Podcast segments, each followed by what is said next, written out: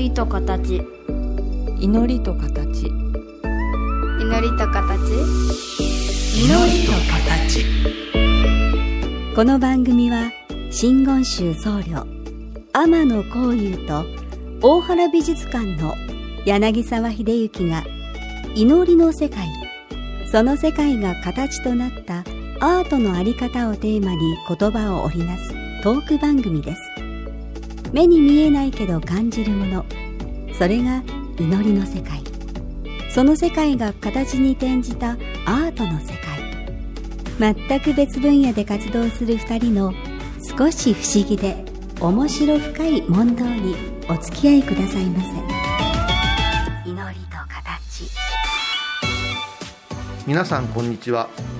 祈りと形の時間がやってきましたお相手は倉敷中島高蔵寺天野幸雄と大原美術館の柳沢秀幸です。よろしくお願いしよろしくおます願いいたします。いや先般お世話になりました。で、あの新年早々でしたけれども素敵な皆さんをご案内いただきまして、大原美術館を楽しんでいただければよかったです。あのー成人式がね、はい。昔は1月15日だったんで、あれですけど最初の第1週がわりかしあの3連休になることが多くて。そうですね。でうちのお寺の初薬師が、うん。もう何百年も1月7日のお昼からと決まってて、うんうん。はい。これがねあのやっぱし現代になりますと農家の方が減ってうん。勤め人が増えたので、はい。こう毎年こうムラがあるんですね参加者の人数に。今年は土曜日にあたりましてね、うん。土日でしょ？そうしたらね全国からねあの活躍しに来てくださってそうすると終わったら帰られるんかって聞いたら「いや今日はあの国際ホテルに泊まります」とかはい。「どこどこに泊まります」あほんまに干したら明日、えー大原美術館うん。みんなで行きましょうよって盛り上がりましてねありがとうございます。で日曜日もうみんなでねお邪魔してで、じゃあ初薬師に合わせて、はいプラスなんかイベントがあったわけではなくて、はい初薬師というビッグイベントに皆さん集まってらっしゃったんですか？そうなんですそうなんですなるほど。昔はねうんあのそのあのサロン橋間屋さんをお借りしてうん。もう一つあの沖縄から歌者が来てくれたりすると、うんライブを打ってたんですけど、うん。もうみんなねわりかし初薬師のうんライブは30分ほどなんですけど、はい。精魂突き果てるんですね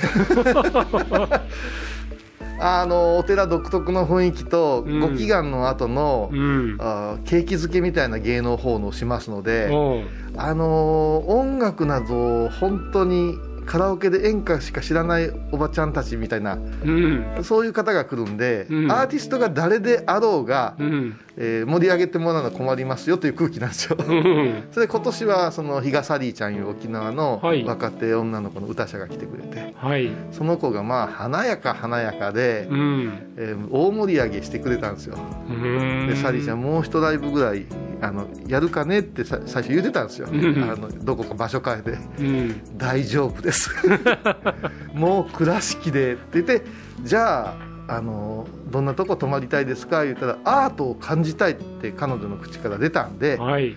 よし言って国際ホテルさんにお世話になって、うん。もうあの筒抜けの宗像志功さんのうん作品の説明からですね、はい。朝は早く起きて散歩しなさいなとか、うん。結局3泊ぐらいされたのかあ、な本当？はい、へですから8日の日曜日はもう丸々朝から、え。うん。えー、美観地区散策倉敷をどどっぷり堪能していただいたそうそした感じですね。らゾロゾロゾロゾロ、うん。まあ、あのハイボーズのリスナーさんとか、はいなな長い付き合いの人とか、うん東京や九州で、えーはい来てて泊まってた人が、うん。国際ホテルのロビーに集まってくれて、うん。ひと一塊になったわけですよはいはい。よし干したら歩こうぜって言ってうん。まずねあの観龍寺様へお参りして マニアでしょ？うん。で観龍寺様からあー有林荘を見下ろして、うん。あの美術館のあの窓の借景を後で説明するからね言うてうん。ちょっとじらして入りましたありがとうございます。まあね、私もちょうど出勤してましたし、年末年始から一息置いて余裕があったのでお声掛けいただいたのでちょっとだけねご挨拶に伺いあましたけどりがとうございましたまあでやはり一般の方がいらっしゃる通常の会館時間だと声を張ってのご案内というのはできないので、ええこそこそこそこそやるしかないんですけども。でもなんかね皆さん美術館僕が出てかなくても作品だけでもね十分楽しんでいただけてるなって感じだったんでよかったです。近年ね、うん。私がお連れしたうん、あーお客様で一番長時間の滞在でしたね。あありがとうございます。いつ出てくるんかねっていう、うん、でもね、こういうさんご自身も今回ちょっと展示会もしてたりとか、はいはい。まあ、いつも私が絵の前で語るその作品が変えてみたりしてますけどなんか引っかかるものありました？引っかかりますよ。本当にあのいもう常設変わんないんですよねとかいつも言われるくせにさ。うん「おいおいおいおい」ってキリストとマドレーヌああジョルジュ・デバリエールですね。長縦長みたいな。もうそうなったらこれこの深い茶色と黒のなんで描いてるんかっていうところからですね。そうですよね。絵の具の質感もなんかちょっと異質ですよね。そう。で、うん。えキャンパス？いやツルツルじゃんみたいな、うん。そこからハマって、うん。私がハマってると、うん。なぜこういうさんがそこで泊まってんですかって言って、うん。連れて行った仲間たちが来ますよねその時確かにね。始めて、初めてなんですよなんてこう説明したりね、デバリエールのキリストとマドレーヌもどう描くかっていう点でも何が描かれてるかっていう点でも実はすっごい面白いんですよね。あの喋り始めると30分軽く消えちゃうんですけどあのマドレーヌってマグダラのマリアマグダラのマリアあのキリストが、はい。いまあ、いわゆる十字架にかけられて、はい。まあ、亡くなったとされていたけれども、あのそこに、まあ、弟子といいますか、はい。っていう立場で立ち会ってキリストの復活を見届けた人っていう位置づけなんですけど、うん。あのダ・ヴィンチコードって映画ありましたよね、あれ実はマグダラのマリアはキリストの奥様で、うん。あの家系がつながってるんだっていう設定だったんですよ。はあはあはあはだから大原美術館のその作品もあのキリストはその時にマグダラのマリアに我に私に触れるなって言ってるんだけど、うん。あのあ大原の絵ではもう傷ついたなんかキリストをねぐっと抱きかかえるかのようなほぼ羅針のマリアが描かれマグダラのマリアが描かれてるって、それだけでももう興味深い作品なんですけどね。でどうしてもあの志功さんの作もそうやけども、うん。縦長のレイアウトのものうんうん。あの大原美術館でやっぱしええなと思うものが多くて、はい。縦じゃないですか。縦なんですね。でしばらくほうほう言うてたらみんながどういうことやいや説明はできない、うん。はい、あのまた聞いとくわ言うて。それからあれですよね。あの展示現代アートの方の展示がちょっとこう凝縮というかキュッとされてるじゃないですか、はい。ね、ロスコとさうん。ジャスパー・ジョーンズがうん。私好きじゃないですか、はい。これが連続で見れたりするじゃないですか、うん、人人人視野の中に。これ私のためにしてくれたのかなっていう。もうあれにジャコメティ来たらもう完璧みたいな、うん。あーものすごくワクワクしてうん。見せてもろって。であの日本画家のコーナーで柳沢さんにじっくり話を聞くことができたので、うん。あそこは結構難しい。うん展示のところじゃないですか。まあね、あのヨーロッパの美術の方が、はい。フランスの美術の方が、はい。実はいろんな情報が取りやすいけども、うん。日本の近代の油絵とかって、うん。じゃあ作家名誰がいます？っていうと指なかなか折れなかったりとかね。いや俺ねもうだから逆に言うとあのそこを紐解いていくとすごい面白いっておっしゃっていただける方多いですよね。ちょっと暗かったですよ労働者の？もうありますね。絵とか。うん。えこれこの人どこで見て描いたんかねとか。でもう最初分かんなかったからそう1920年とか、うん。30年とか、うん。そっちの年号を見始めたりしてこう、うんするんですけどあれでご説明いただいて本当にガテンあそこずっと立って説明しとった方がいいですよ。手にねお錠剤箱も出すとかってね。いかがでしょうか言うて。それやると藤田津軽なんですよ。藤田津軽ってうん戦争中作戦記録画うん。っていう巨大な画面描いてだからもう戦争のあるシーンを描いた絵の前でう。んご自身がそうやって立っていてう。んお賽銭箱みたいにお金入れてくださいと自分がお辞儀したっていうそういうパフォーマンスもしてたんですよ。それはもう絵解き辻説法と一緒ですよね。あそうですよね。地獄の絵を見せてうん。そしてあの落ちたくなかったら でもね、あの日頃こういうさんの番組を聞いてくださったりして、はい。まあ、はい。少し大原美術館とかアートとかに関心持ってらっしゃる方がいらっしゃっていただいたし、あと比嘉サリーさん、うん。日頃はもう完全に沖縄にいらっしゃるんですよね。そうですね。沖縄でうん。歌6割あとまあ MC ですね。司会とか、はい。それからあともう一つは、まあまあ、モデルさんみたいなお仕事と同時にアートのねうん。イラストレーターとして制作もされてされてるんですね、だからそういう日頃の生活時間を過ごされている方が大原美術館とか倉敷って本当どう見えるのかなってすごく興味深かったんですよね。あのねほんと思ったのがねまず気温がねうん、体感したことがない気温。はマスクをして息をしてもマスクの向こうが白くなるっていうのがあ、うん、人生初だったそうで。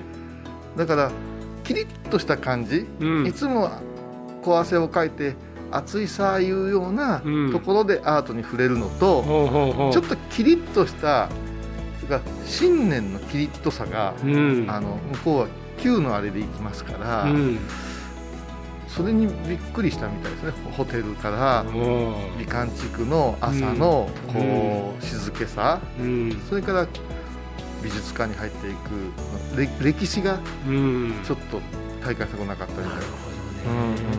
まあ確かにそうですね。あの温度によっての締まり具合っていうか。もう言葉変えれば解放具合とかって、うんうんそれ自分の心のコンディションも随分変えてきますもんね。変えるでしょうねそれで、匂いがまた違うでしょう、うんですね。きっとね、うんうんだからこう凛としたものが染みたみたいでですうね、んでね、その後あのこういうさんから彼女も出演されてる、えーとまあ新春のね。あねはい。音楽祭と言っていいんですか、はい。ライブというか、はい。教えていただいてもうそれが僕はもう素晴らしいと思って伺ってた拝見してたんですけど、はい。ちょっと一曲挟んではい。沖縄のことを教えてください。あどうぞ。はい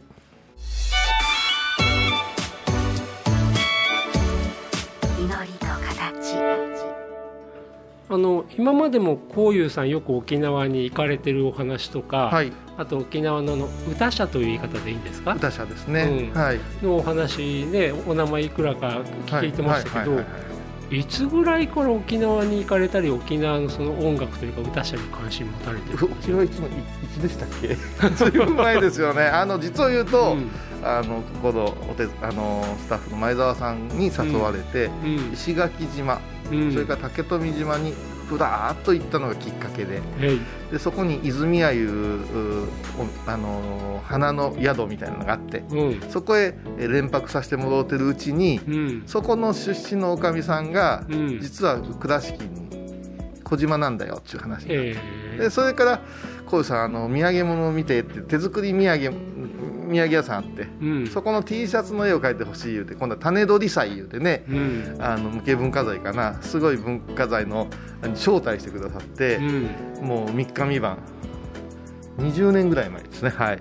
あのーそこで絵もう本当に踊りのうん。奉納のうん。カメラが入っちゃダメなところで、うん。絵に描いていいよって言ってうん。そこでもうどっぷりいたんですよ羨ましい。あもう最高でした。もううん本当になんかニンニクの酢漬けをかじりながらタコを食べそして木であ泡盛を煽らなくちゃいけないような神事なんですよ。うん。もうベロベロながらこう。うん。でそこで楽しんであ私は本島には用事ねえなと思っとったんですよ。うん。乗り換えの場所那覇っていうのは、うん。そしたらそこからトントントントンとね、うん。あの客殿のラッキー法要の時にはいあの小川三夫という法隆寺のねうん。あの伝統の宮大工の棟梁さんが奉納にエイサーを呼ぼうと言い出してうん。自腹でうん。呼んでくれたのが日出克といううん。沖縄の国歌と言われてるミルクムナリという音楽を作られたはい。エイサー曲なんですけど、はい。その人がたちが構造で来ちゃったんですよ。うん。そっからもう絆絆絆でうん。いろんな音楽の方が年に1回はお寺に来てくれるようになってうん。そこから作詞までさせてもらうようになってき あの羨ましいなって思ったのが、た、はい。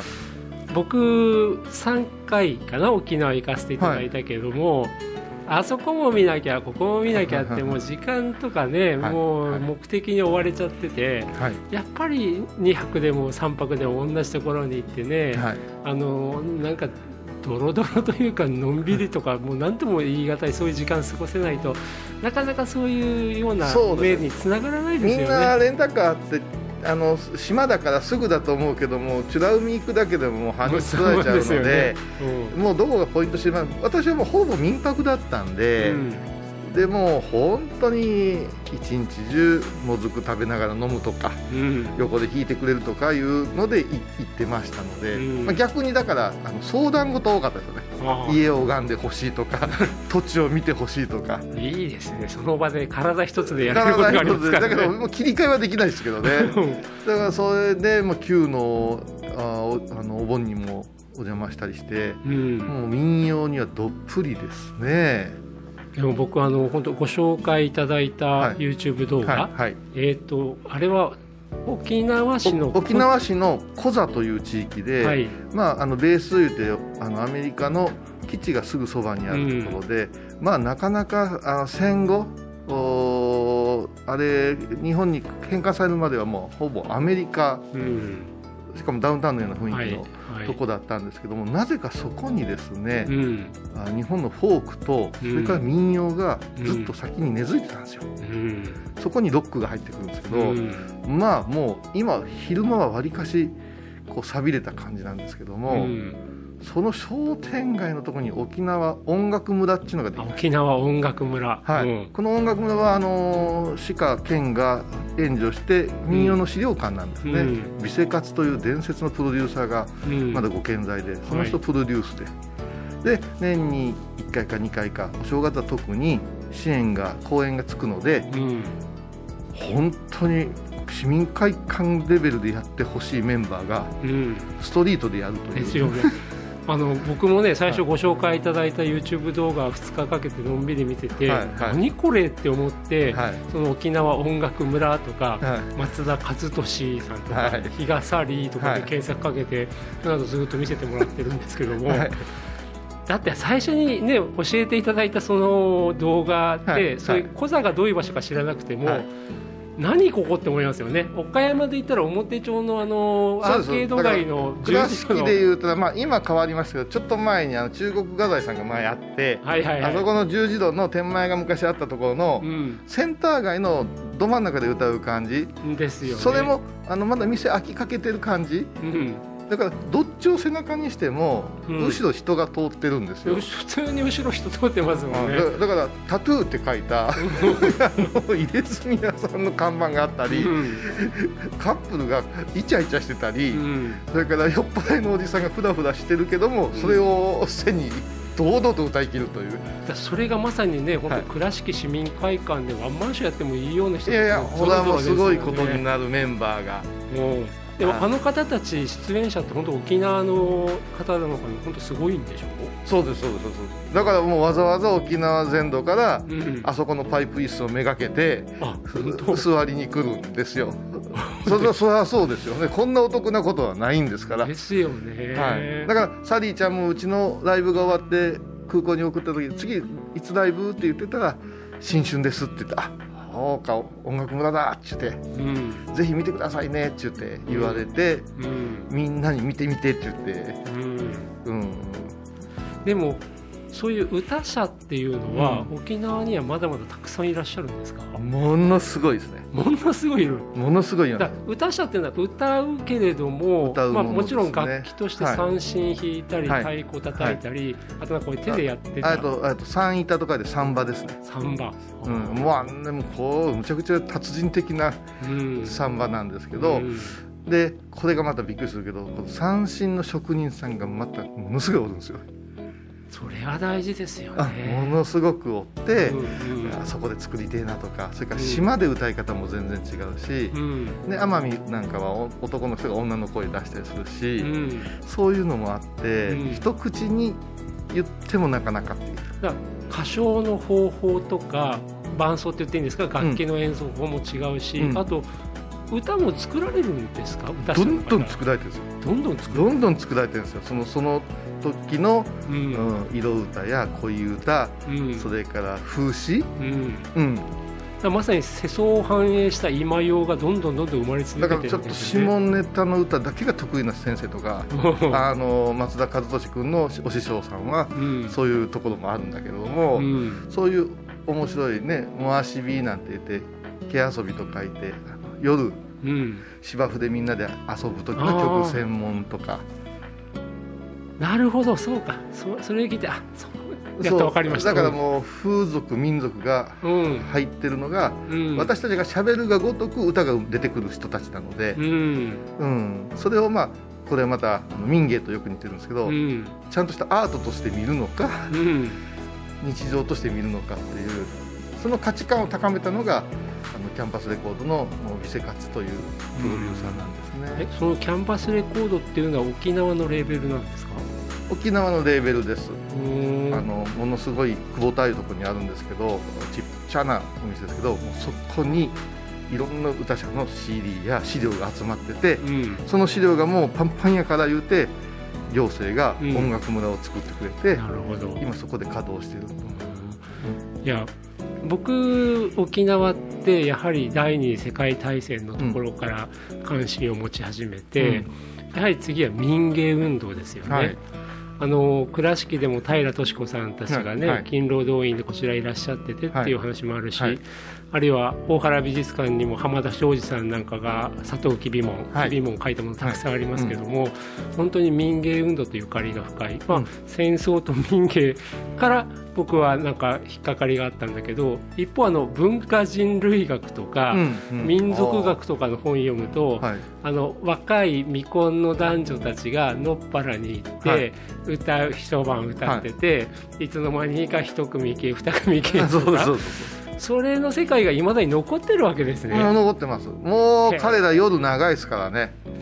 私伊平屋島いうところに一つしかない雑貨屋で、うん。えーそこのおやさんが可愛がってくれたからでもう飲むとこないからここで飲みましょう言うて、うんあのレジの横でこう八百屋のところで飲んでたんですけど、夜中の11時半ぐらい普通に子供がアイスクリーム買いに行くんですよ。いつ寝るのっていう感じやけどそういう文化なんですよね。沖縄市ねあのはい。那覇市のはい。公設の牧師市場なんて僕ら観光客が行くようなところでも、はい。昼間からっていうか朝早くから普通に飲んでますけど、うん。あれが島の方行ったらもっともっもうもっととのんび普り通なんですね。のんびりしてて。もうなんか一元ずれた音をずっと弾いてるおじいちゃんがいたりとか、うん。あするんですね。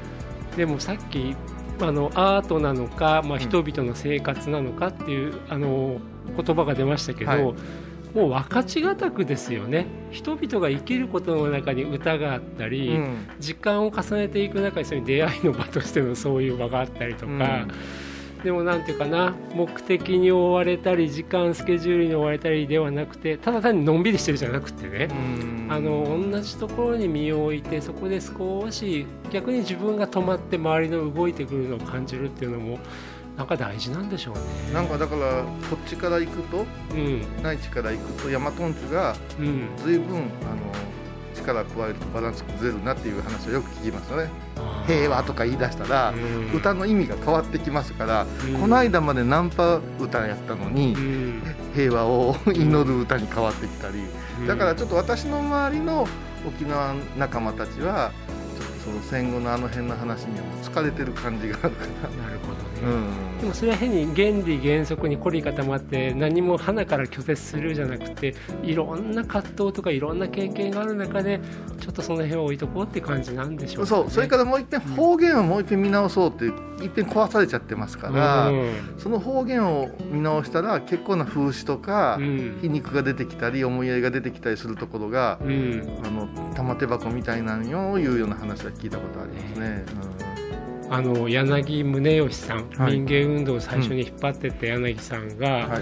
まあ、沖縄の言葉を残すっていうことをすごく尽力されて、はい。逆に言うといわゆる内地と言われていたうん。ところと同化一緒にさせようとする、うん。まあ、警察とか行政権力とものすごい摩擦が起こったんですよね。はいはいでその時にやっぱり沖縄の方たちにしてももう我々が進歩するっていう感覚で同化政策に乗ってっちゃった人もいれば、そうじゃないとかね、だからまさにそんな歴史の中ででも今本当にその内縄口っていうんですか？内縄口ね、うんはい。すごく大事なんでしょうね。面白いですよね。もう何言ってるか全くわからんっていうこともあるんだけど、うん。いやでも考えたら倉敷でじいちゃんばあちゃんが岡山弁で倉敷弁喋ってたらわからんからね。ですよね。うんあのね、ぜひあのこの番組聞いてくださってる方、多くの方、もうあんたは私の方がよう知ってるわって方多いと思いますけど、ぜひね、その YouTube 動画なんか見ていただきたいし、そうですねちょっとご案内したいですね、で小井さん、ぜひよかったら沖縄とか民芸とか、次回も少しお話しさせてもらっていいですか？あのねうん、いいですか？もう予告して。はい、来年も日曜日に7日が当たるんですね、あはい、はい、ということで、えー来年も日傘リーが来るということは確約されてるので、びえー、と美術館ツアーも継続されます。じゃあもう今から来年の予定立てましょう。お願いしはい。ます、、ありがとうございました。ありがとうございました。今回のお話いかがでしたか？祈りと形は毎月第1第3木曜日のこの時間にお送りします。次回もお楽しみに